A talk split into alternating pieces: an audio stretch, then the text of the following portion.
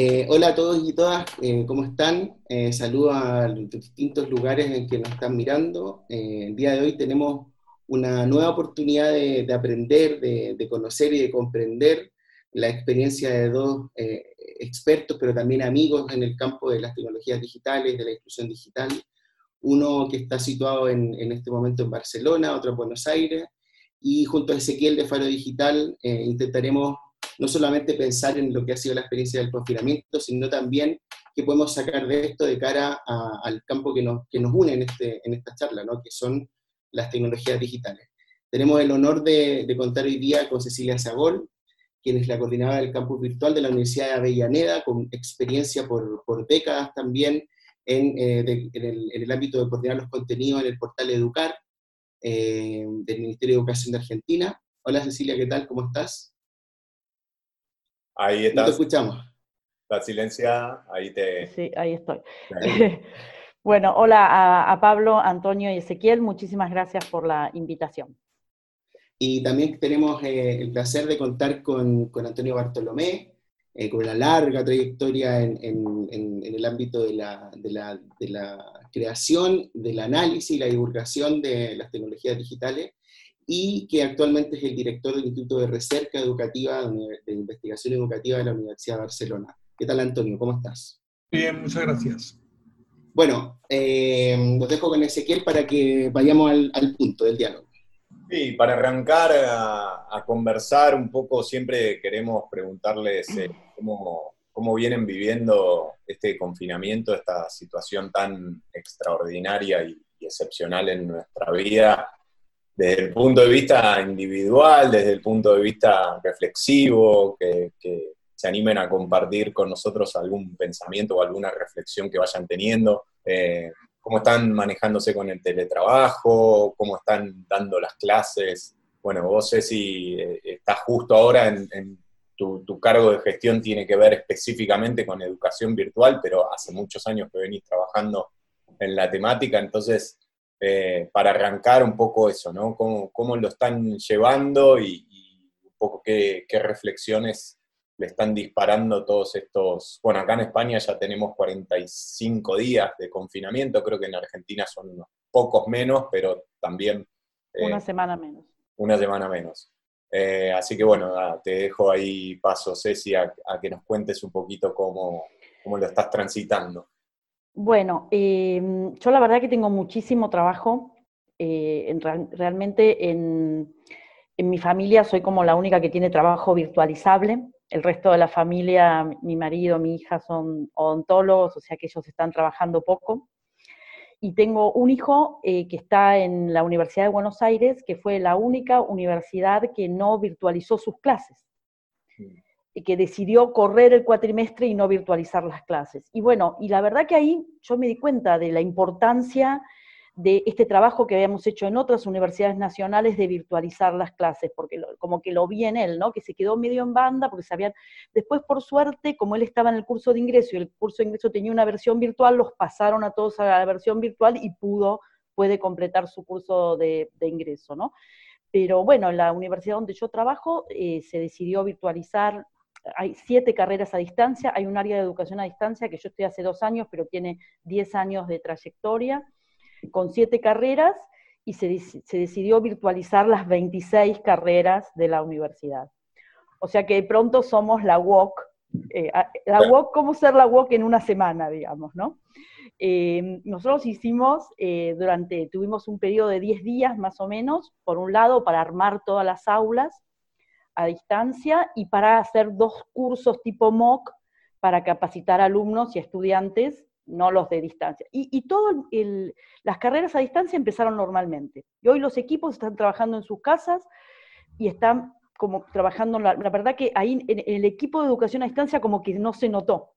De hecho, era un pedido que muchos de los chicos del equipo hacían desde hacía tiempo, de, hacer un poco de, de, home office, de no ir todos los días a trabajar a la oficina de la universidad, pero bueno, en, ese sentido, pero virtualizar las carreras presenciales fue realmente un trabajo de 10 días continuo, porque hubo que hacer la capacitación y todo el armado de las aulas, y suele pasar que la, virtualidad pone eh, en evidencia si hay algún problema, cualquier mínimo problema que haya, la virtualidad lo pone en evidencia. Si hay una incompatibilidad, si hay dos profesores que se cambiaban la comisión de horario por un arreglo interno, ya sale, y al tomar los datos y virtualizarlos, ya queda ese arreglo, y empiezan a surgir con un poco esas, esas cosas. ¿no? Nosotros hicimos unas aulas por cátedra, por equipo de trabajo, divididas en comisiones, y bueno, si, las, esas cátedras no estaban tan acostumbradas a trabajar en equipo, eso molestaba, o sea que una de las observaciones fue esto, ¿no? que la virtualidad pone en evidencia cuando algo no está del todo, del todo ajustado, ¿no? que siempre pasa, eh, obviamente. Eh, y por otro lado, me parece como que, por otro lado, abre un espacio para la reflexión sobre las prácticas que la verdad que nos viene muy bien. Nos viene muy bien a todos los docentes y a los, y a los docentes universitarios. ¿no?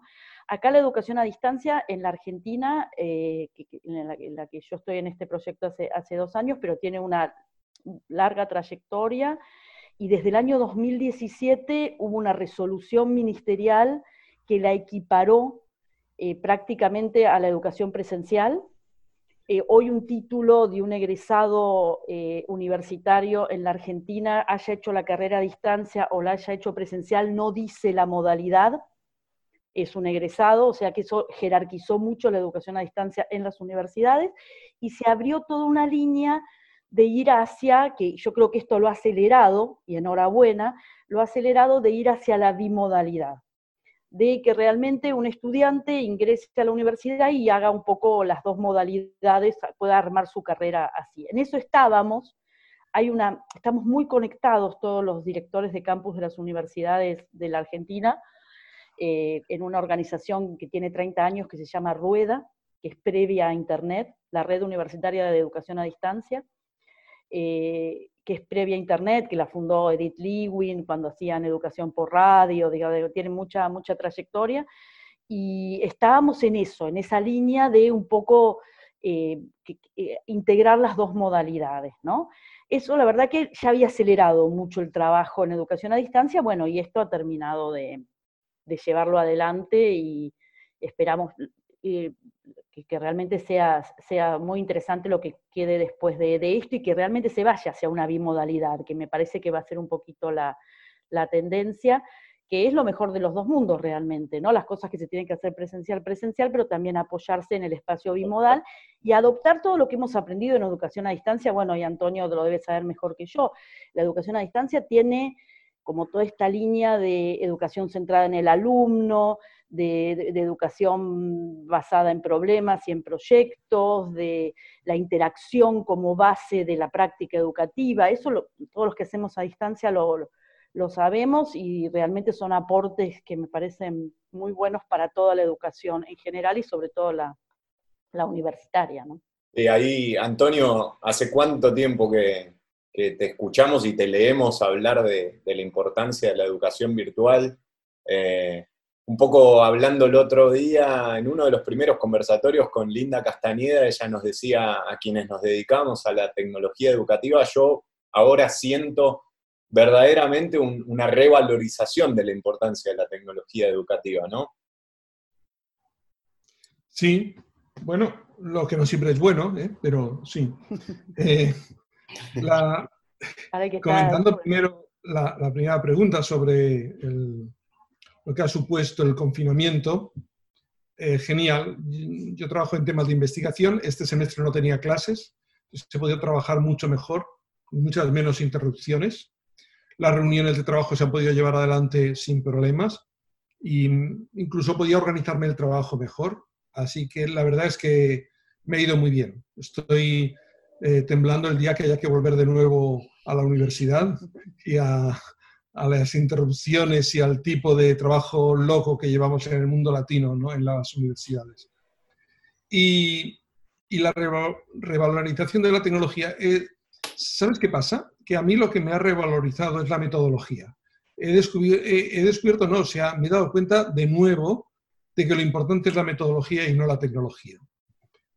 Pues, eh, por ejemplo, eh, no sé vuestra experiencia, pero la mía de, mis contactos con profesores, fundamentalmente de la Universidad de Barcelona, pero también de otros sitios, es ¿cuál es el principal problema que tienen en ese momento los profesores? El principal problema es cómo examinar. No han cambiado la metodología, e, es igual, perdona Cecilia, es igual ahí también. Totalmente, es el debate en este momento.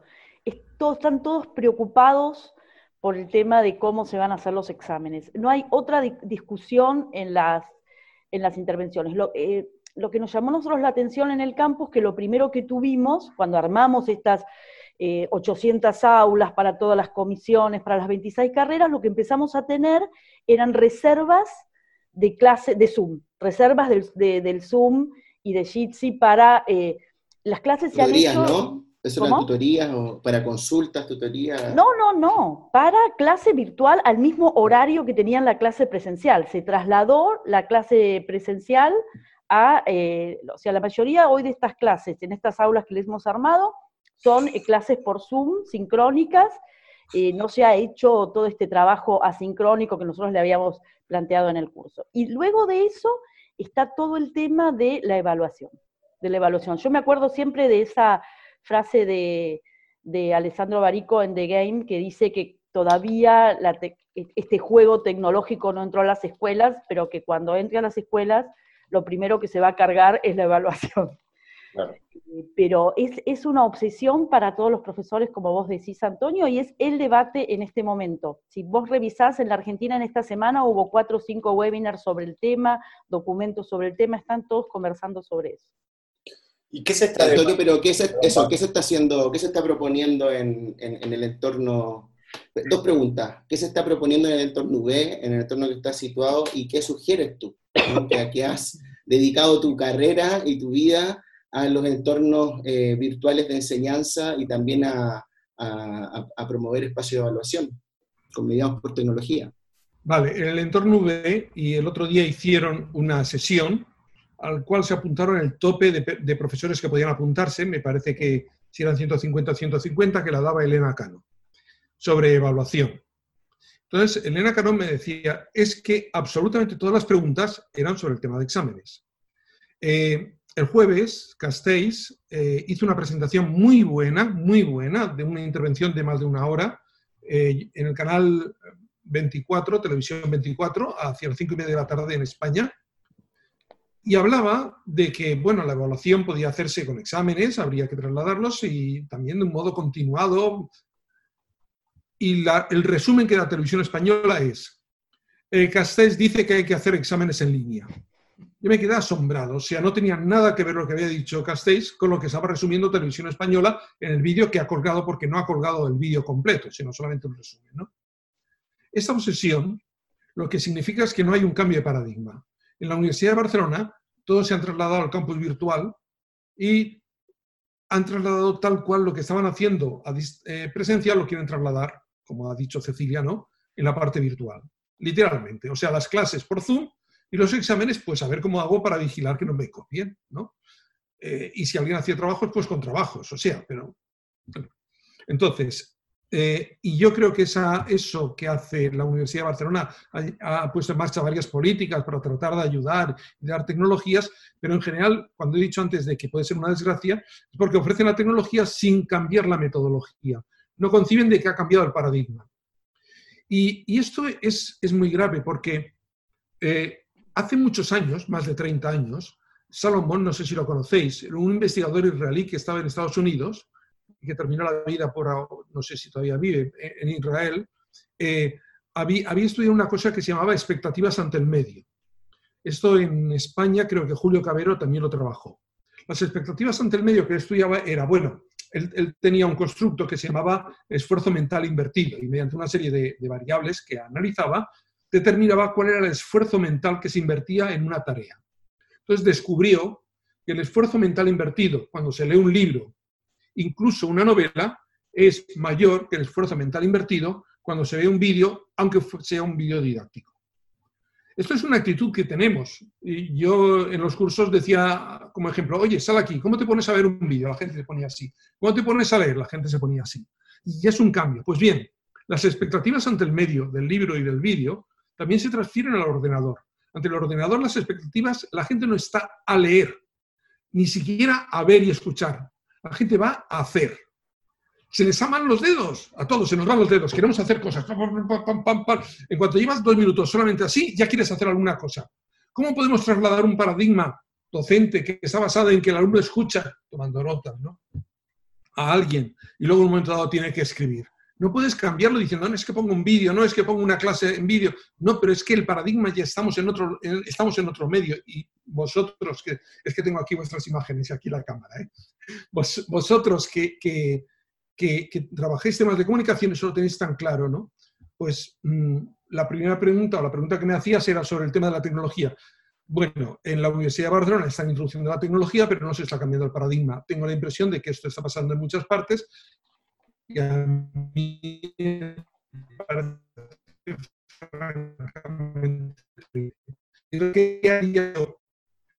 el otro día que estaba muy indignado con un grupo de, dos países, también de Argentina, de una escuela de verano de la UIU, una cosa rara que hay cinco universidades metidas por medio, la Barcelona, la Complutense. Bueno, a uno de la Complutense le dije, le dije, oye, pero si es muy fácil, ¿Tienes problemas con los exámenes? Suprime los exámenes. Deja de hacer exámenes. Verás como ya no tienes problemas con los exámenes. Me, acusó de que es que tú haces elucubración teórica, porque a lo que nos acusan los pedagogos. Tengo que aclarar que era un ingeniero, que, pensaba como ingeniero, porque hay ingenieros que piensan como pedagogos, ¿no? Este era un ingeniero que creía que los alumnos eran tornillos, ¿no? Pues bien, entonces yo le dije, no, no, perdona, yo hace como, ahora no me quiero equivocar, eh, en 2000, hace 22 años que no hago un examen no hago ningún examen. Ya no hago exámenes. Y tengo una certeza mucho mayor de lo que mis alumnos eh, dominan o no una determinada competencia.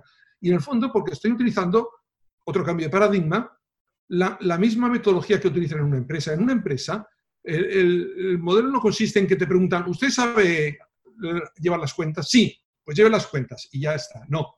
Día a día quieren saber que lleva las cuentas cada día no te hacen una prueba y si pasa la prueba es que ya sabes llevar las cuentas. En la universidad sí, siguen pensando de que porque un día yo hago una prueba de que una persona sabe llevar unas cuentas, digo, este señor sabe llevar las cuentas. No, tengo que llevarlo durante tres, cinco meses y ver día tras día qué es lo que sabe hacer. Entonces tendré realmente una buena información sobre cuáles son sus competencias. Entonces, ya sé que no he respondido a la pregunta más que en un aspecto parcial, que era el tema de los exámenes, pero es que ya me he enrollado mucho. Y... No, no, no, no, no, está, está bien porque de hecho eh, eh, conecta con, con la, segunda dimensión que queremos abordar y que los dos ya han, ya han, han, desarrollado en cierta medida, pero, pero quiero enfocarlo en, en, en, esto central que tiene que ver con los temores, con un poco la ansia, mm. porque una cosa, los, a ver, yo me acuerdo, Antonio, que tú eh, publicaste un artículo hace como 20 años de qué es el e-learning, ¿no?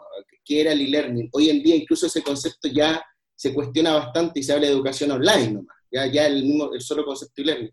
Pues los conceptos van cambiando, ya, ya lo sabemos. Pero, pero sí hay un elemento que se mantiene más allá de los cambios y que también Cecilia lo mencionaba, que es la incertidumbre sobre, primero, algo que, que también Cecilia mencionó, que tiene que ver sobre la calidad y la legitimidad social, pero sobre, por, por, otro lado también sobre la potencial brecha digital que puede haber entre los actores dentro del entorno. Y en este caso los dos os habéis centrado en el caso del profesorado, ¿no? con el tema, por ejemplo, de los exámenes, temor, incertidumbre, tal.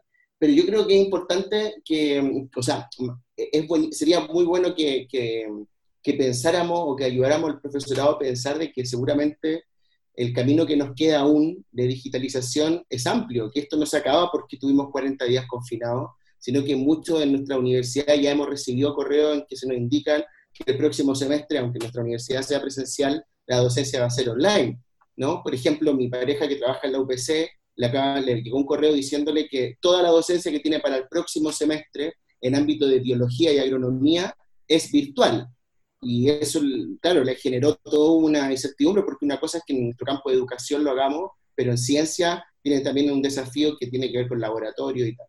¿Qué podemos aconsejar? ¿Cómo podemos aconsejar a los profesores y a las profesoras respecto de, ya no es futurología, ya es un hecho objetivo? O sea, ya no es que tuvimos que vivir un mes y ahora qué pasará, qué quedará con el COVID, sino que tendrás que hacerlo, tendrás que trabajar en entornos digitales, tendrás que asimilar nuevas competencias digitales. ¿Qué le recomendamos? ¿Qué, le recomiendan vosotros al profesor? ¿Y qué les recomiendan también al profesor que demanda su institución? Que también es una, una cosa muy, muy determinante, ¿no? Cecilia, primero, Bueno, em, Sí, eh, yo leí hace, en estos días un artículo que hablaba de la panicogía, la panicogía, eh, que le decía a los profesores que no caigan en pánico si tenían que hacer sus clases virtuales. Y escribí un artículo, porque yo sigo colaborando con el, con el portal Educar, que se llamaba Enseñar con poca tecnología. Y que me quise poner como del lado B de, esta situación, que parece que todos tenemos supercomputadoras en casa y todos tenemos, podemos manejar aulas virtuales, y ver un poco este aspecto que tiene que ver con profesores que no saben usar, la profesores y profesoras que no saben usar la tecnología, y con estudiantes que no disponen de tecnología, en todos los niveles educativos, ¿no? Desde inicial, que son todos los niveles que están, digamos, haciendo online por, por el confinamiento. Entonces, bueno, eh, en este artículo eh, era como hablarle a los docentes eh, de, bueno, cómo tienen que enfrentar su conocimiento ante la, posibilidad de, hacer una, clase, ¿no? Y bueno, la, idea pasa por ciertas líneas. Primero, por, bueno, medir las posibilidades que tengo, no intentar hacer cosas que, no, que no, puedo hacer. hacer una currícula minimalista, pensar cuatro o cinco cosas que yo quiera, que quiera expresar, que quiera que mis alumnos sepan, hacer ese ejercicio de trabajo curricular. Eh, yo creo que la educación digital, como decía claramente Antonio, no pasa por manejar un aula virtual ni una herramienta, sino por manejar de otra manera la información. Y, y creo que eso cualquier docente, o sea, una educación virtual pasa por manejarse con distintos formatos, aprovechar la Internet para trabajar con distintas fuentes, con distintos puntos de vista, apuntar al trabajo colaborativo, apuntar a distintos tipos de interacciones con los estudiantes, apuntar a que el estudiante eh, tenga una, una, actitud activa frente al aprendizaje, que aprenda a partir de problemas, que aprenda a partir de actividades. Y eso realmente si el profesor no maneja eh, distintos, eh, algo un poco más sofisticado, como es un aula virtual, lo puede hacer con una red social, por mail o por el WhatsApp, porque esa es otra vuelta. Una de las primeras cosas que tiene que hacer un profesor es ponerse en el lugar del estudiante. Y aquí en la Argentina, sobre todo en alumnos de nivel primario y secundario, hay muchos estudiantes que no tienen tecnología en sus casas, en sus hogares. Nos hubiera venido muy bien continuar con lo que todo este programa que estuvo aquí en Argentina durante cinco años que se llamó Conectar Igualdad, que era la tecnología en la escuela y en el hogar, que es el que tienen en Uruguay, ¿no? El, esquema de, de Ceibal, que usa la unidad hogar, escuela y hogar. La, eh, hoy este programa se abandonó en la mayor cantidad de los países del mundo, además, con la excepción, por supuesto, de, de Uruguay. Entonces, la tecnología queda más en la escuela o en centros, y este confinamiento, la unidad de confinamiento fue el hogar. Entonces en el hogar nos quedamos, eh, en la mitad de los chicos de la Argentina, por decir un, número, eh, no tiene computador en su casa y no tiene internet en su casa. ¿no? Por supuesto, más en las provincias eh, del norte que en el resto del país, más los niños que van a escuelas públicas que escuelas privadas, bueno, hay toda una serie de variables. Lo que sí hoy tenemos así como modelo uno a uno en las casas son los celulares. Sí, tenemos, toda persona de la Argentina, el, más del 90% de la población de nuestro país tiene un celular, esto incluso en los chicos ya de 13 años en adelante, tienen su celular. Entonces, como buscando el cauce, como el agua de un río que va buscando el cauce que tiene, la educación ha buscado la tecnología y hoy el WhatsApp es la estrella de la, eh, de la producción de, prácticas educativas, de, las prácticas educativas. Todo en muchos casos se hace por, por WhatsApp. Eh, entonces, en, en, esa nota también mirábamos esto, decíamos, bueno, el docente no sabe, bueno, haga lo que pueda, pero trate de esto, con lo que decía Antonio, ¿no? De realmente plantear otra manera de trabajo más que usar la tecnología. Y además, fíjese la tecnología que tienen sus, sus alumnos.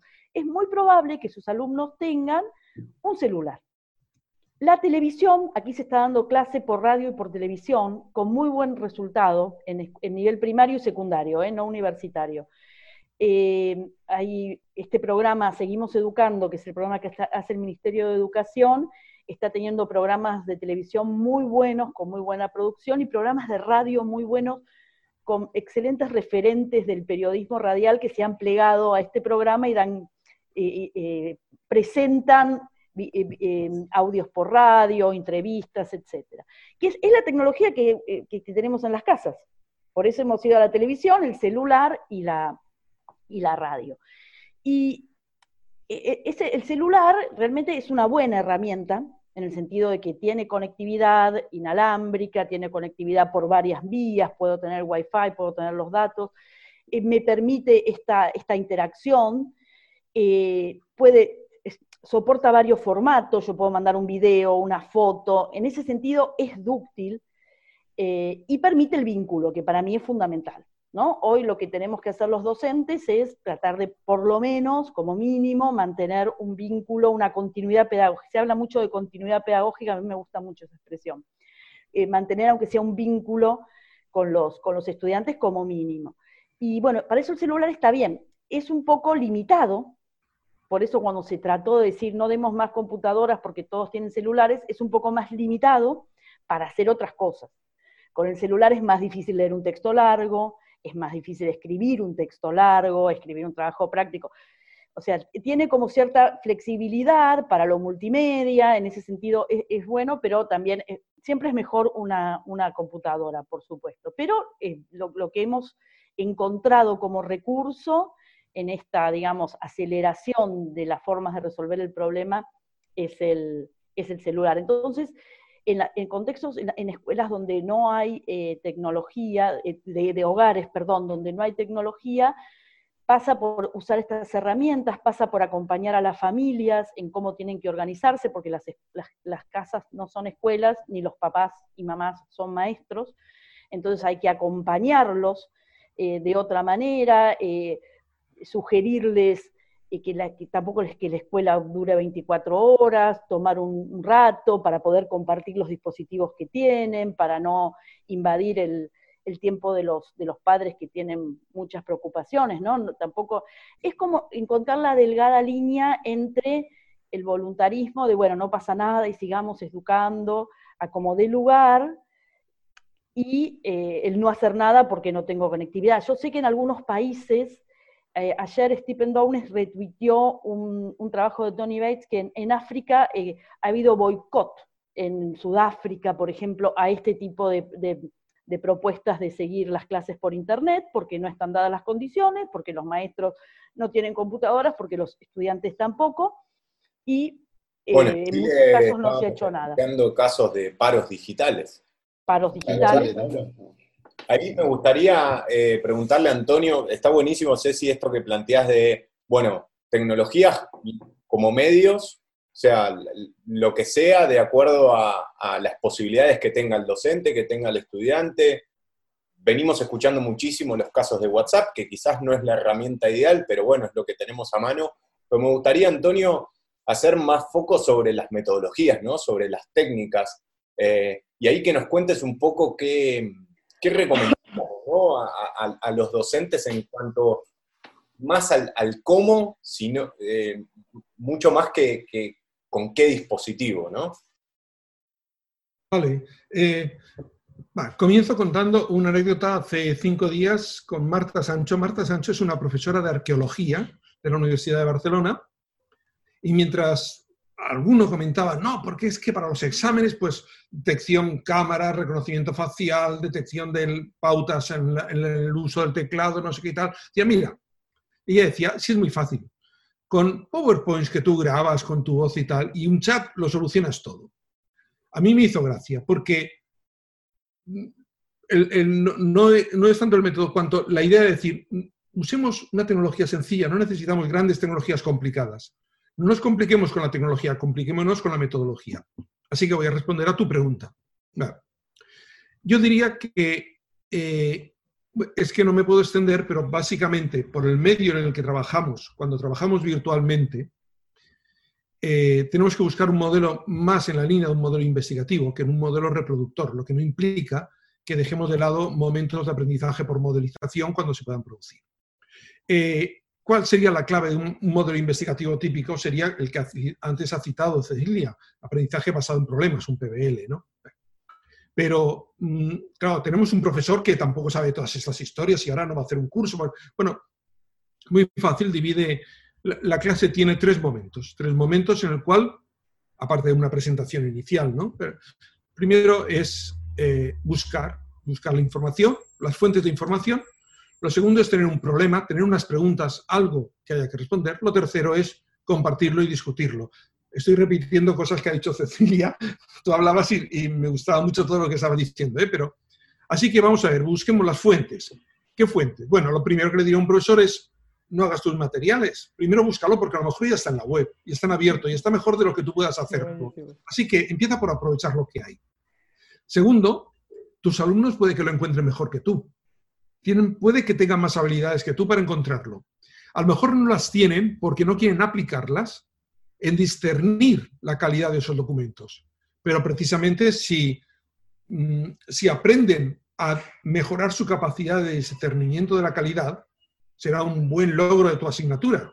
Por lo tanto, que lo vayan y tú estás encima y le vas asesorando diciendo, bueno, pero tú cómo has escogido este documento, etcétera. Así que lo segundo es que los alumnos busquen las fuentes. Y lo tercero, eventualmente, es que tú prepares algo, pero no te compliques mucho la vida, algo sencillo. En general es bueno al introducir un tema dejar claro al alumno cuáles son las claves del tema de lo que sea. Lo segundo es el tema del problema y de las preguntas. El segundo, la segunda parte, la más importante, cuando el alumno empieza a trabajar con esas fuentes para responder un, problema o unas preguntas. Aquí hay, hay que decir de que estamos perdiendo uno de los aspectos más interesantes de todas las metodologías que se basan en PBL, en aprendizaje basado en problemas, sean esta, el aprendizaje auténtico, etcétera, que es la interdisciplinariedad o, interdisciplinariedad, que, que, para mí es clave, ¿no? Y esto es un, un, problema que tenemos en la universidad en este momento. Pero bueno, como, como me has hecho una pregunta de qué le diría a un profesor que es de Matemáticas 2, pues tengo que decirle que tiene que hacer en Matemáticas 2, ¿no? Bueno, es una lástima, pero eh, entonces, a, ver, a ver, esto es que tiene su importancia porque los problemas son complejos. Y los aspectos más interesantes de los problemas suele ser cómo convertimos un problema complejo, posiblemente mal planteado, en un problema interpretable y capaz de ser solucionado. Y ese paso, que es el más interesante para la vida real, es el que nos saltamos muchas veces cuando introducimos estas metodologías dentro de una asignatura. La otra opción es por preguntas. Esto es bien sencillo. O sea, estamos hablando de cosas, lo más sencillo, bueno, tú le dices, ahí tienes información, busca información, responde a estas preguntas el tercer punto es el tema del chat. Y aquí, aquí hay unas discusiones muy interesantes, porque hoy domina mucho el concepto de chat. ¿no? El chat, como sus características, tiene como características el que es en tiempo real, eso es muy interesante, pero que permite mensajes cortos, poco elaborados, generalmente no, no facilita una discusión profunda. Quiere decir que frente al chat tenemos el foro. El foro no es en tiempo real, permite razonamientos, discursos más elaborados, permite una reflexión mayor, pero la verdad es que tiene muchos déficits en cuanto al seguimiento que del foro hacen los, propios estudiantes. hay estrategias del profesor de incitarlos para, oye, ¿has visto lo que este dice de ti o no sé qué tal? Pero si no, es muy probable que no se lo lean. El chat mal leído, pero se lo leen. Y, nos queda el tema de los videochats o de los chats en vivo. Aquí la interacción es mucho mayor y, las posibilidades de mensajes más eh, profundos o, reflexiones más completas también se diluye más. ¿eh?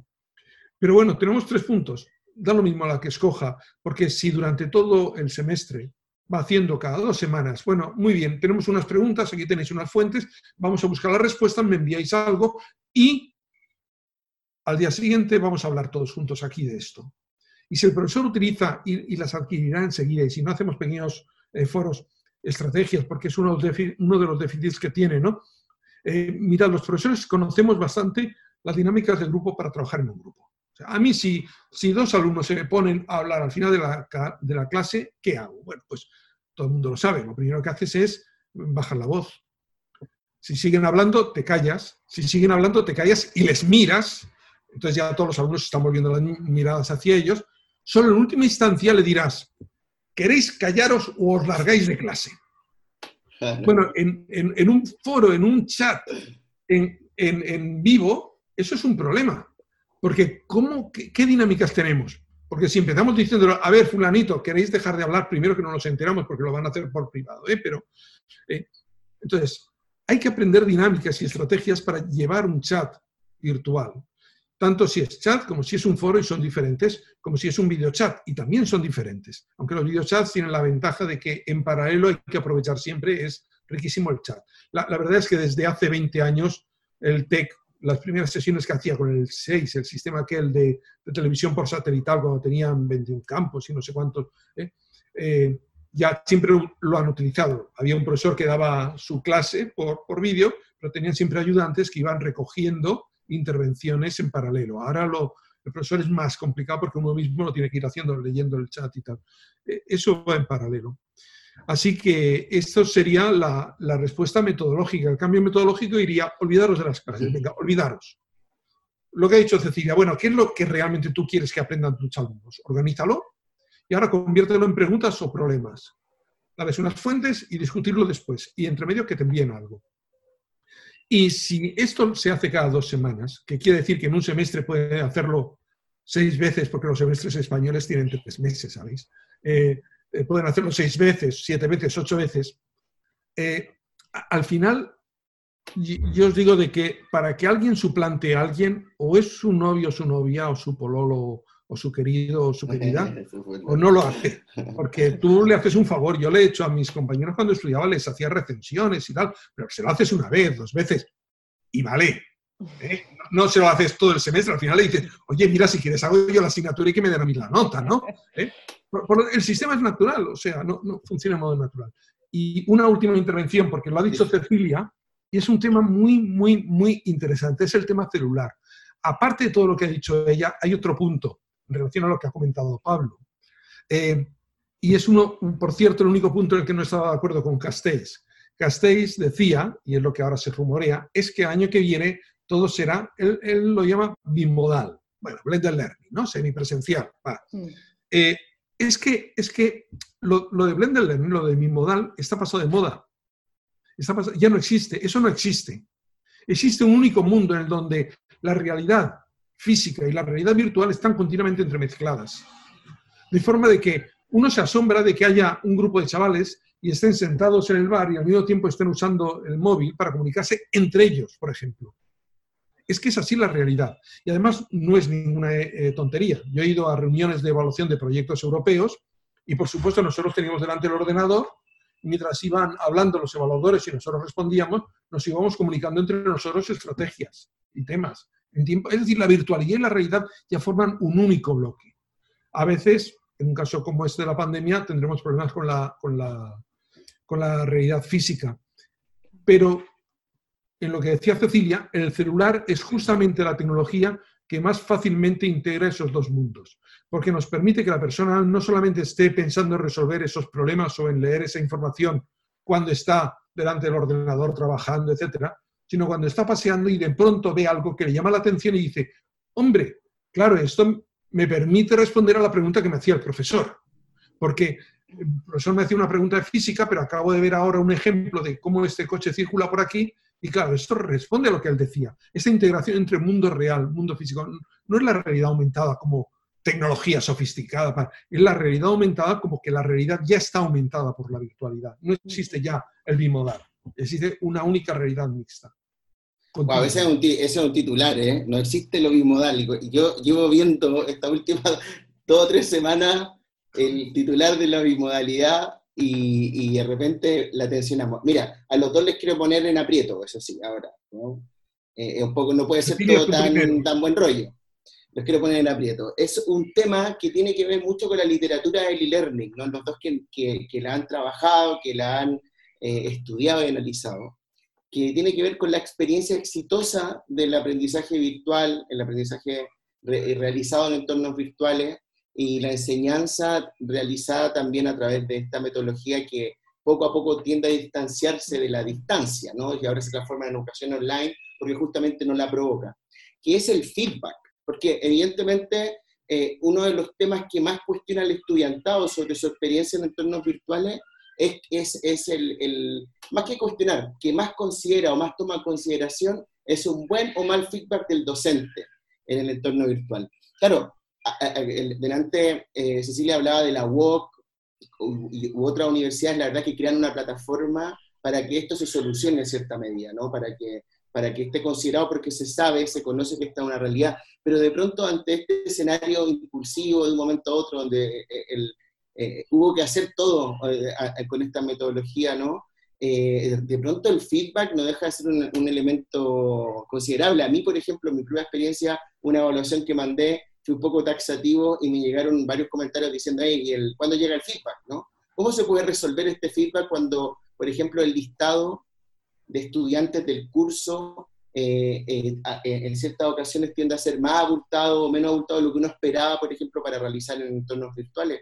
¿Cómo enfrentamos sabiendo que es clave, que no hay, según la propia literatura, una experiencia virtual sin un feedback que, que sea el reflejo del acompañamiento entre el estudiantado y el, el consultor en este caso, ¿no? el profesor.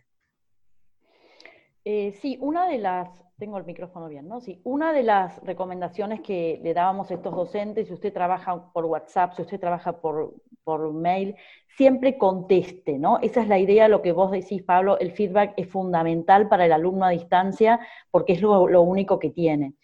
Lo que un docente a distancia, a mi juicio, tiene que hacer es ponerse de acuerdo cuando comienza su materia, eh, mostrar un poco su planificación, aunque después, bueno, el curso puede sufrir modificaciones, pero decir, bueno, yo voy a contestar eh, cada dos días, ¿no? Como un poco eh, gestionar el tiempo.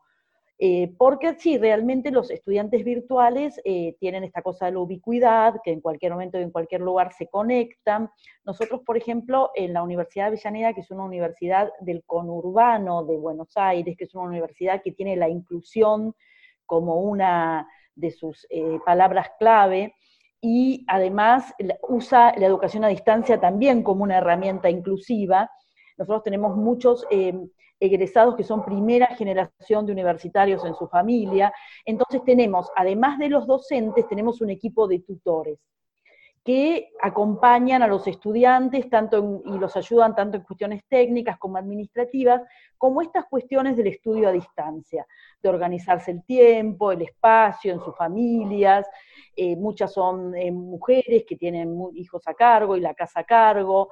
Ahora esto se está notando mucho con el tema del confinamiento. Otros son gente que trabaja muchas horas. Bueno, entonces los, los acompañan en esto. Y por estas cuestiones institucionales, voy a esto, estos tutores trabajan, y esto ah, es una de las cosas que a lo mejor esto nos permite modificar para bien, estos eh, eh, tutores trabajan de 9 a 18 en una oficina y contestan a los estudiantes en ese horario. Bueno, sabemos que los estudiantes a distancia además se conectan por la noche, se conectan mucho el fin de semana, se conectan mucho los feriados y institucionalmente e, e, este equipo eh, no trabaja esos días porque entonces, bueno, ¿cómo sería más interesante? Que los tutores eh, tengan un trabajo más flexible, esto va hasta cuestiones ya gremiales este día, ¿no? Tengan un trabajo más flexible que permita que estén más cerca de los estudiantes y contesten más rápidamente y, tengan ese feedback que, es básico, como, como señalabas vos, Pablo, o que cumplan un horario en su oficina sentaditos en horarios en que la, no la mayoría de los estudiantes están conectados. Entonces, bueno, estas son toda una serie de cosas que, uno va pactando de acuerdo a su realidad institucional, de acuerdo a su capacidad de trabajo. También es un tema para, el docente, hay mucho tema de la precarización, de muchos eh, em, centros de estudios hacen un contenido y después hay lo ponen sin docente, ¿no? Lo dejan circulando sin docente, ¿no? Eh, con, con, tutores a cargo y queda muy precarizado el trabajo de, enseñanza. Entonces hay todo un tema en el e-learning y, Antonio seguramente podrá aportar muchísimo a esto que tiene que ver con la calidad de la práctica de enseñanza, con cuestiones más institucionales y gremiales que con cuestiones eh, pedagógicas. Pero ese, ese feedback es fundamental que se haga lo más rápido posible, tampoco el profesor puede estar 24 horas online, pero si uno eh, organiza un esquema con sus estudiantes, decir, bueno, yo voy a contestar no más de 48 horas o, algo así, se puede, se puede solucionar, ¿no? Me parece, o por lo menos gestionar de alguna manera. ¿Cómo lo ves, Antonio, tú eso? Muchas gracias, Cecilia. Sí, eh, a ver, mm, eh, eh, tú, has tú, has planteado el tema del feedback, pero vamos a hablar del feedback no solamente en el retorno a trabajos o, exposiciones que haga el alumno, sino también a preguntas o consultas que haga el alumno. Entonces, podemos hablar en general de la organización del sistema de tutorías que soportará tanto el feedback en procesos de evaluación formativa, como ese feedback que responde al interés o preguntas de los alumnos o dudas o lo que sea. ¿no? Bien, entonces, eh, lo, que yo he mantenido muchos años es que el, problema es que las personas suelen pensar que frente a la tutoría tradicional, presencial, ¿no? Hay una tutoría virtual o... No, no. Lo que hay que diseñar es un sistema complejo de tutoría. Eh, el sistema complejo podría incluir, voy a citar seis aspectos. ¿eh? Vamos a ver. El primero sería, incluiría una página de preguntas frecuentes. Yo esto lo incluiría siempre. Una página de preguntas frecuentes que se va enriqueciendo conforme aparecen nuevas preguntas de los alumnos. Las preguntas frecuentes tienen mucho interés no solo porque no consume tiempo de profesor, ¿eh? ni distrae a compañeros a lo mejor. Eh, tiene mucho interés porque hay preguntas que un alumno nunca formularía. Por ejemplo, por miedo a parecer tonto o estúpido. Pero encuentra la pregunta ahí y dice, hombre, esto era justamente lo que yo quería. La segunda cosa es porque eh, Diodor Leclerc, un profesor de Lieja, de, de Bélgica, hace muchos años decía, el problema no son los alumnos que no saben, el problema son los alumnos que no saben que no saben. Porque el, que sabe que no sabe, ya se preocupará de arreglarlo. El problema de un profesional, de un mecánico, no es que no sepa arreglar un motor, es que no sepa que no sabe arreglar un motor. Ese es el auténtico problema. Pues bien, las preguntas frecuentes tienen la virtud de que la persona entra con una duda determinada y de pronto descubre que hay cosas que realmente no sabía.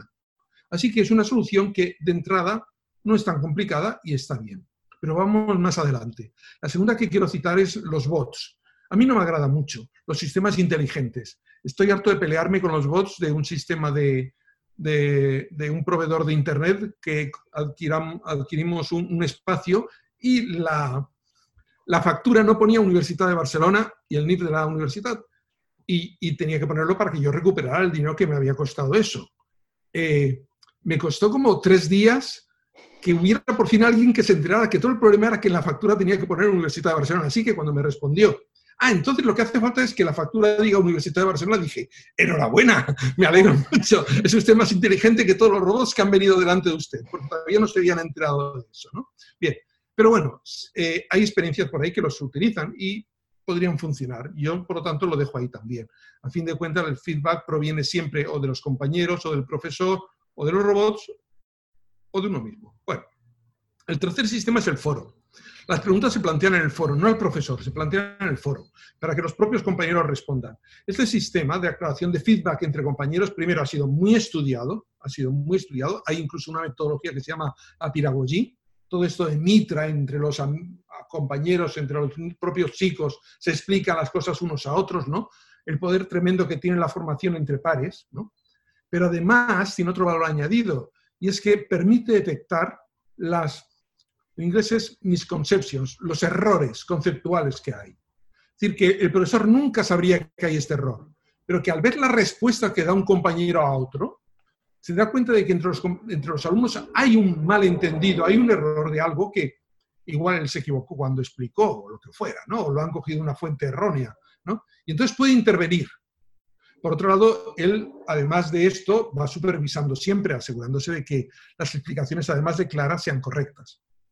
El cuarto sistema serían sistemas de apoyo, mediante rúbricas flexibles. Esto Pablo lo conoce porque lo hemos implementado en nuestra asignatura. Esto se aplica especialmente a la corrección. Sistemas de rúbricas, pero las rúbricas, hay, la tendencia que las rúbricas son un instrumento cerrado, rígido, que está hecho. En cambio, nosotros lo que construimos es un instrumento donde las rúbricas son flexibles. Primero, tú puedes utilizar otro tipo de criterio. Las rúbricas las puedes utilizar, pero puedes añadir rúbricas propias. Las rúbricas se añaden rápidamente al sistema de rúbricas, de forma de que el propio sistema se enriquece por si tienes un listado largo de estudiantes y de pronto la misma situación. Eh, por, tanto, son flexibles, adaptables e incrementables. El quinto sería las sesiones de consulta por vídeo en grupo. Eh, no hace falta, a ver, no hace falta repetir la misma respuesta cinco veces a cinco estudiantes, pero no nos engañemos. Cuando repetimos, cuando repetimos la misma respuesta a cinco estudiantes por cinco veces por separado, hay cinco estudiantes que han escuchado la respuesta. Cuando yo digo esa respuesta una vez a cinco estudiantes juntos, bueno, uno la ha escuchado, dos quizás, y dos no se han enterado. Pero bueno, dejemos esto. Eh, hacemos por Zoom, por lo que sea, sesiones donde los alumnos van haciendo preguntas y nosotros vamos respondiendo a las preguntas. Eh, y todavía queda otro sistema más. Las entrevistas personales son en pequeño grupo. Es un último sistema. Fijaros que no he hablado del tema de, de, los correos electrónicos personales. Se entiende que los sistemas de apoyo sirven también para esto, ¿no? Los sistemas de apoyo son los que permiten que yo tenga facilidad para construir respuestas por correo. ¿eh? No automáticas, pero sí facilidad para no perder el tiempo. De todos modos, eh, yo doy un consejo siempre a un profesor y es, mirad, de todas las consultas, de, de todas las consultas que haga un alumno por correo, solo hay dos tipos de consultas. Solo hay dos tipos. Hay consultas que podemos responder con tres líneas de texto. Esas consultas se responden con otro correo que envía tres líneas de texto. Luego están las que se responden con una línea de texto que dice ven a verme. No hay otro tipo de consultas. Una consulta de un alumno que requiere 20 líneas de texto, hay muchas probabilidades de que cuando enviemos las 20 líneas, el alumno nos responda diciendo, bueno, sí, pero yo en realidad lo que quería preguntar era, y habremos perdido media hora escribiendo 20 líneas que no han servido para nada. Por lo tanto, eh, la entrevista personal es tremendamente importante porque es donde realmente podemos llegar al fondo de un alumno y descubrir que todo lo que hemos estado haciendo en preguntas frecuentes, en sistemas automáticos, en el foro. No nos habíamos enterado hasta ese momento de qué era lo que de verdad estaba pasando por la cabeza de este estudiante. Por lo tanto, es una solución última, que si yo tengo 120 no voy a explotar al tope, ¿eh? con, cuando he tenido grupos de más de 60, de más de 60, las entrevistas las he hecho siempre en grupos ya de dos o tres, ¿no? Y por debajo de 60, pues dependía, pero por debajo de 30 eran individuales, ¿no? Eh, como ves, entonces lo que yo propongo, Pablo, es un sistema complejo y eso es lo que hay que diseñar, porque creo que un problema de los que tenemos en, el uso de la tecnología en educación es que no hemos utilizado la tecnología para lo que realmente sirve. La tecnología ha entrado en todas las empresas para gestionar y nosotros no la estamos usando para gestionar los aprendizajes. Bueno, la administración sí que las utiliza, ¿no? Pero nosotros utilizamos la tecnología, y es bueno, para, para mejorar la comunicación pero no para gestionar, para hacer un seguimiento de un alumno. Yo no puedo saber de memoria 120 alumnos cómo son, pero si yo gestiono esto adecuadamente, las empresas pueden seguir sabiendo perfectamente los vendedores que tienen 500 clientes y saben de cada cliente de qué equipo, a qué equipo están siguiendo, a qué equipo de fútbol siguen. Entonces, el profesor tiene que saber a qué equipo de fútbol le sigue su estudiante. Vamos, por lo menos en España y en Argentina, en otros países. en Argentina también. Yo añadiría, añadiría a, esto, eh, Antonio, el tema del de, eh, el seguimiento automático. Nosotros estamos practicando en la, en la universidad algunos reportes masivos de los, de los estudiantes en distintos momentos, en la primera semana de ingreso al campus, antes del primer trabajo práctico, después del primer trabajo práctico, y nos da ciertas fotos de estudiantes que se están cayendo, de estudiantes que caen antes del trabajo práctico, los que caen después, y estamos haciendo algunas acciones más, eh, digamos, más masivas quizás, que, complementan después la cosa cualitativa de hablar alumno por alumno, de, mandarles un mail a todos los que no entraron nunca por fuera del campus, porque si no entraron al campus, aunque vos los interpeles por el campus, no lo vas a lograr. Y la verdad que nos está dando buenos resultados en cuanto a esto del, seguimiento automático, ¿no?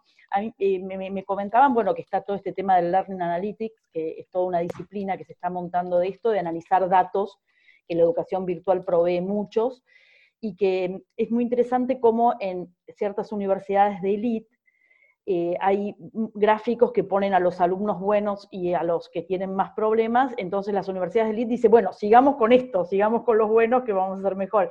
Y las universidades más inclusivas enfocan, o sea que un mismo, un mismo gráfico puede llevar a dos eh, recetas diferentes de acuerdo a los objetivos de, de la casa de estudios, ¿no? Digamos pero la verdad que nos están dando buenos, buenos resultados, más allá, sobre todo con eh, públicos masivos, ¿no? Cecilia, eh, bueno, en, la propia práctica y a partir de lo que decía Antonio, eh, me queda una duda con lo que vosotros todos habéis comentado, tú desde la experiencia en la Universidad de Avellaneda y Antonio con estas seis, no sé si directrices, estrategias, y con todo tu... Perdón, Pablo, ya son siete, porque es la que... a ver, yo lo que, la, mi idea no, es, no son estas seis, es un sistema complejo. Entender un lo sistema que complejo. Hay que utilizar varias. no, porque pienso también en, por ejemplo, yo he tenido la oportunidad de hacer docencia por años con Antonio en una asignatura que no es asignatura, porque al final lo que hemos hecho es juntar, reunir grupos de trabajo, grupos de curso y hacer itinerarios, y que los estudiantes, sin importar los cursos, hagan itinerarios. Veo que en esta situación no hubiese sido quizá el escenario ideal, pero no hubiese sido para nada traumático haberlo ejecutado, por ejemplo, ¿no? E, eso es un tema. Mm. Pero hay una cosa que me, que, que me quedó dando vuelta y que puede ser significativo plantearlo en este espacio y, de cara al, al, al, público que, lo, que, lo pueda, que, que, se interese en ver esta, esta charla tan interesante, es el tema de crear o realizar educación a distancia más, es una diferencia, pero lo, lo, rescato de las dos visiones, de lo que habéis planteado. Hacer educación a distancia siempre se ha asociado a la existencia de un campus virtual, es decir, mucha gente se preocupa, bueno, antes de, antes de hacer e-learning tenemos que tener el campus, luego vemos qué hacemos. Claro, yo entiendo que es lo que tú estás trabajando, Cecilia, en Avellanea, no el rol de este campus virtual. Pero por otro lado, Antonio plantea eh, que a lo mejor lo que importa más que el campus es tener como conciencia de lo que quiero transmitir al estudiante y puedo usar una cosa y puedo usar u, otra cosa.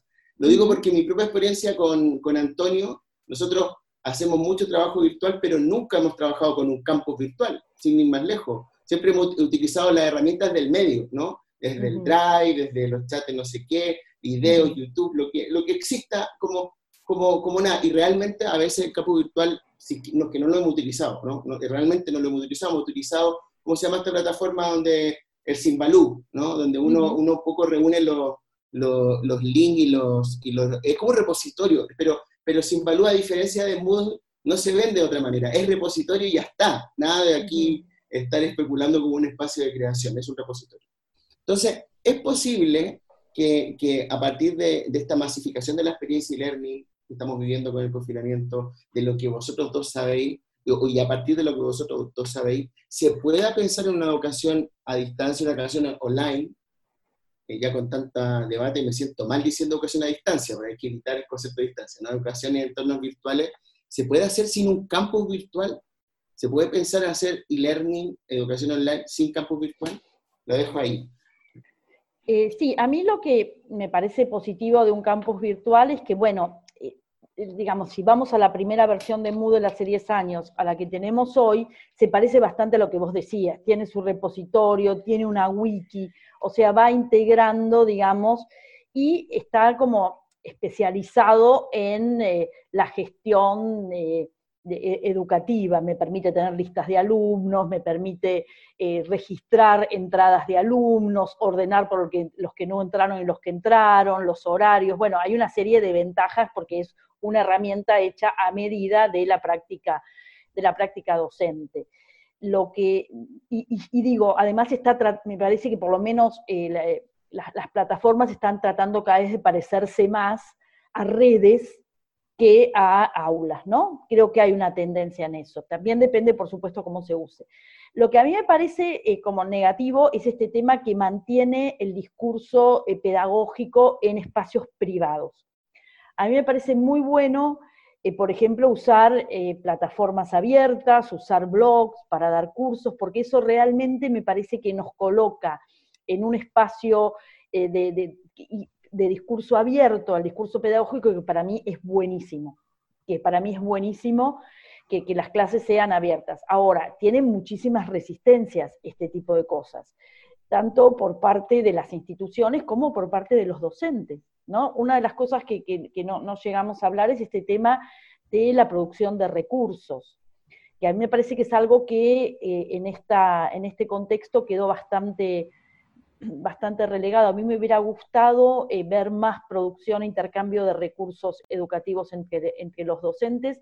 Muchas veces pasa que, estamos siempre haciendo los recursos de nuevo, ¿eh? por ejemplo, nosotros en la, en la universidad, para hacer este curso, de nuevo hacer todos los tutoriales, de nuevo hacer todo, estamos, en vez de empezar a organizar y a gestionar los recursos educativos abiertos de una manera.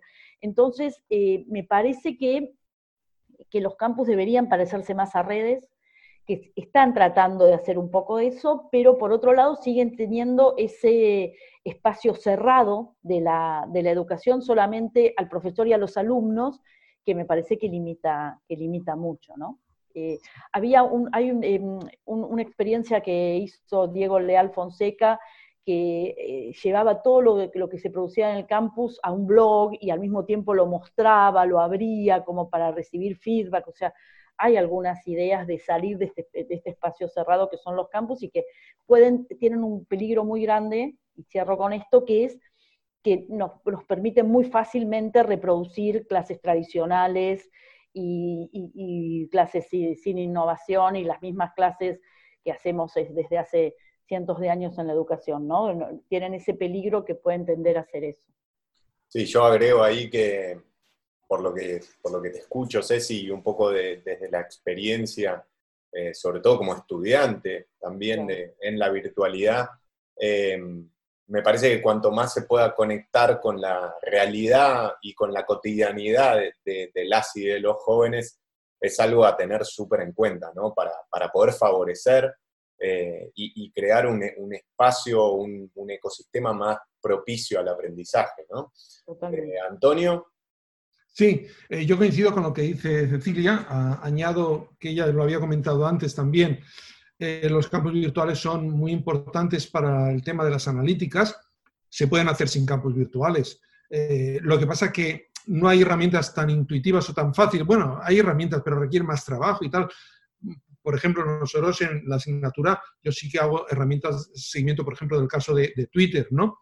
Eh, analíticas podemos utilizar también de muchas formas. Por, ejemplo, mm, la gente en, en mi universidad utiliza el Adobe Connect y curiosamente creo que no hay nadie, porque a todos los que he preguntado, no sé, a Pablo igual, me está haciendo la pregunta a ver, que se le ocurra que Adobe Connect tiene una cosa muy sencilla y es, tú grabas la clase, ¿verdad?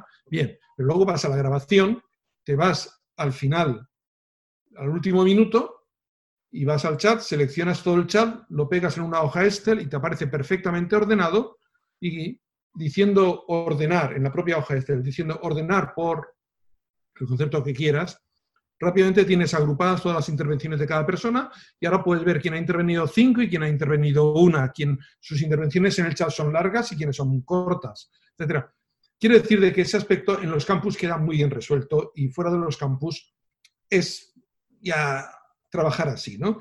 Pero, mm, por otro lado, el aspecto que ya he dicho de materiales abiertos, eh, a mí me, me parece que es muy importante y también el de la alfabetización digital, que es el que ha comentado Ezequiel, ¿no? O sea, preparo a mis alumnos para el mundo futuro, ¿no? En el que van a vivir. Eh, eh, también hay otros factores que no ha comentado en los campos virtuales. Eh, Cecilia, por ejemplo, las instituciones a veces no tienen claro que es un negocio en la formación se creen que están vendiendo información, que su valor son los materiales que colocan en el campus. Por lo tanto, no quieren poner eso en abierto, porque si eso lo dejan en abierto, pues se los llevan. Bueno, evidentemente el MIT ya hace mucho tiempo que todo eso lo demostró que no servía, que era una tontería, ¿no? Pero siguen teniéndolo. También tienen las instituciones sus estrategias docentes que prefieren tenerlas cerradas, porque piensan que otros les pueden imitar, ¿no? Y bueno, a ver, yo como estoy en una institución pública, me resulta un poco más indiferente, pero entiendo que quien tenga un negocio, eso lo quiere proteger. Después hay quienes eh, mm, en, una institución mm, son sensibles a las críticas, porque depende de las críticas, tienen o no tienen alumnos.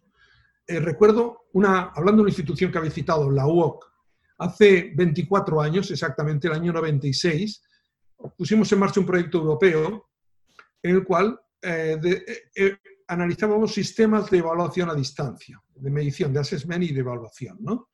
Y entonces preguntamos a profesores e instituciones, ¿no? Entonces eh, enviamos un par de cuestionarios a dos profesores de la UNED, como a profesores a distancia en toda Europa. Recibí una carta de un vicerrector de la UNED diciendo, de la UNED, perdón, de la UOC, diciendo que los de la UNED ni se habían enterado de que le habíamos preguntado eso a los profesores. El de la UOC me escribió el vicerrector diciendo que cómo me atrevía yo a preguntar sobre cómo evaluaban a unos profesores sin pasar primero por él, que era el vicerrector de... Entonces, pues no le respondí porque no sabía qué responderle. Es decir, nosotros estábamos haciendo una investigación y queríamos saber qué hacían los profesores a distancia para evaluar a sus alumnos, ¿no? Así que era por complementar lo que ya había dicho Cecilia solamente, algunos aspectos más. Bien, eh, bueno, me parece que, va, no, estoy seguro que es el conversatorio que más tomamos apuntes, Pablo. No sé si coincide. Sí, yo eh, de verdad tengo un paper hecho, le agradezco por el paper que publicaré a partir de ahora. Yo tomé un montón de apuntes también. que, que te había visto también. Eh, se lo, le envío el borrador y lo, y lo ponemos de coautores seguro. ¿eh? Estuvo genial. Eh, para cerrar, quería hacerle una pregunta a los dos, sacándolos un poquito más del tema profesional o del tema pedagógico. es una pregunta que la empezamos a hacer en uno de los conversatorios y que, y que nos parece linda como para cerrar, que apunta a qué hábito descubrieron o comenzaron a tener en esta cuarentena y que post pandemia quieren defender. Les tiro un ejemplo. Liliana Arroyo, aquí de, Barcelona, ella dijo, aprendí a desayunar. Ahora desayuno sin pantalla, me tomo mi tiempo y eso es algo que quiero mantener cuando todo esto pase. Así que les dejo el micrófono abierto pueden pensar tranquilos, pero nos interesa saber qué, en, qué les cambió y qué redescubrieron. Por lo general son cuestiones muy, muy analógicas, nada que ver con lo digital. Eh, sí, yo contestando así rápido, eh, eh, estoy tomándome más tiempo para ordenar la casa y para ordenar mis cosas. Me parece que eso me está sumando un montón eh, tengo más tiempo libre para, y, nadie que, lo haga por mí, digamos, para poder tener más limpias las cosas, más ordenadas, eh, la, cocina, mi ropa, realmente me tomo mucho más, más tiempo para eso, que siempre estoy, cuando uno trabaja afuera, salgo corriendo y dejo todo así, y recién el fin de semana tal vez puedo ocuparme de guardar la ropa que dejé toda, eh, estoy como mucho más prolija en eso y estoy muy contenta. Antonio. Y yo, os lo voy a enseñar. ah, mirá. Gambo, vamos. Ah, no. Wow. Ah, el deporte, claro. Ah, muy bien. Una claro. empecé pedaleando 20 minutos, ahora pedaleo ya una hora. Estoy. he llegado al 6, hay 8 números, he llegado al 6. No, los, no la hora, ¿eh? 5 minutitos. Cinco y me, va, me está yendo muy bien, y es lo que yo esperaría conservar cuando se termine la cuarentena, el hábito este de que nunca, nunca tenía tiempo, estaba ahí y estaba muerta de asco, nunca tenía tiempo para cogerla y ahora pues sí que he tenido tiempo. Excelente. Buenísimo. Muy bueno. Antonio, Ceci, eh, un placer, hemos aprendido muchísimo Así que agradecerles de corazón por, el tiempo que nos destinaron y por, animarse a reflexionar eh, en clave colectiva, como decimos. Eh, hoy aprendimos de vuelta, repito, un montón. Así que agradecerles infinitamente y esperar la visita de Cecilia a Barcelona si nos juntamos los cuatro presencialmente. Pero cómo no. Tenía pasaje para, ir a, ver a mi hijo que vive en, Berlín ah. para pasado mañana. Y lo cancelé, obviamente. Tenía pasaje para pasado mañana, yo estaba yendo para allá. bueno, 2021.